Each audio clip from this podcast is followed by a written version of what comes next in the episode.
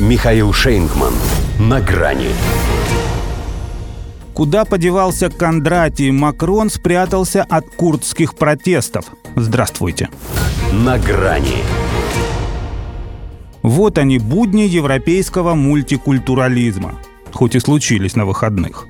Неделю назад Париж разносили марокканцы, причем результат сборной уже не играл принципиального значения. Сейчас настала очередь курдов. Было жестко.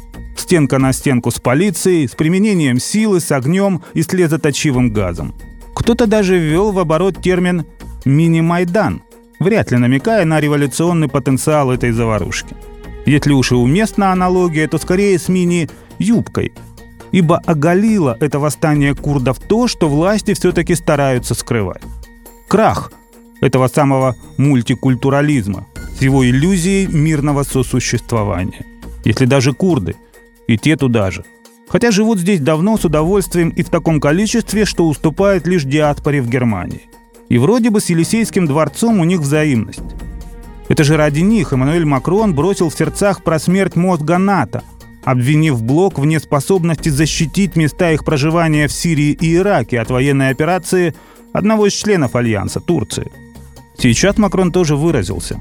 Правда, в Твиттере и только в пятницу по горячим следам расстрела у Курдского культурного центра. Курды стали целью гнусной атаки в Париже. Мои мысли с жертвами, с теми, кто борется за жизнь, с их семьями и близкими. Где был глава государства со своими мыслями и что вообще он думал уже об атаке на Париж, когда те самые близкие и их соплеменники в день перед католическим Рождеством и сразу после него громили все, что попадалось под горячую руку, так никто и не узнал. Эммануэль как сквозь землю провалился, ни слуху от него и ни духу.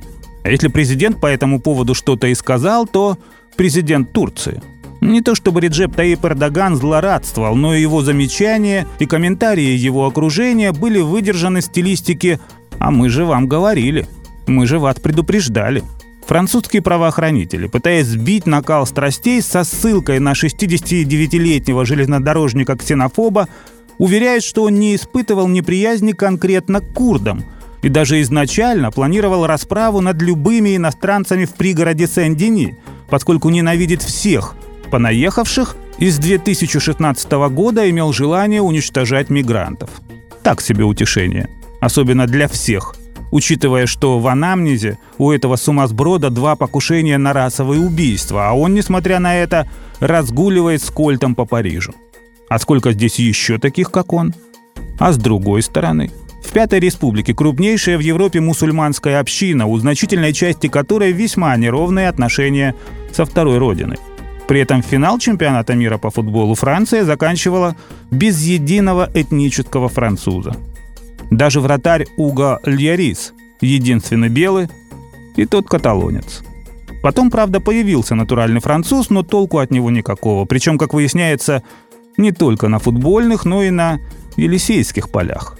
Тем паче, что сейчас он и вовсе ушел в подполье. До свидания.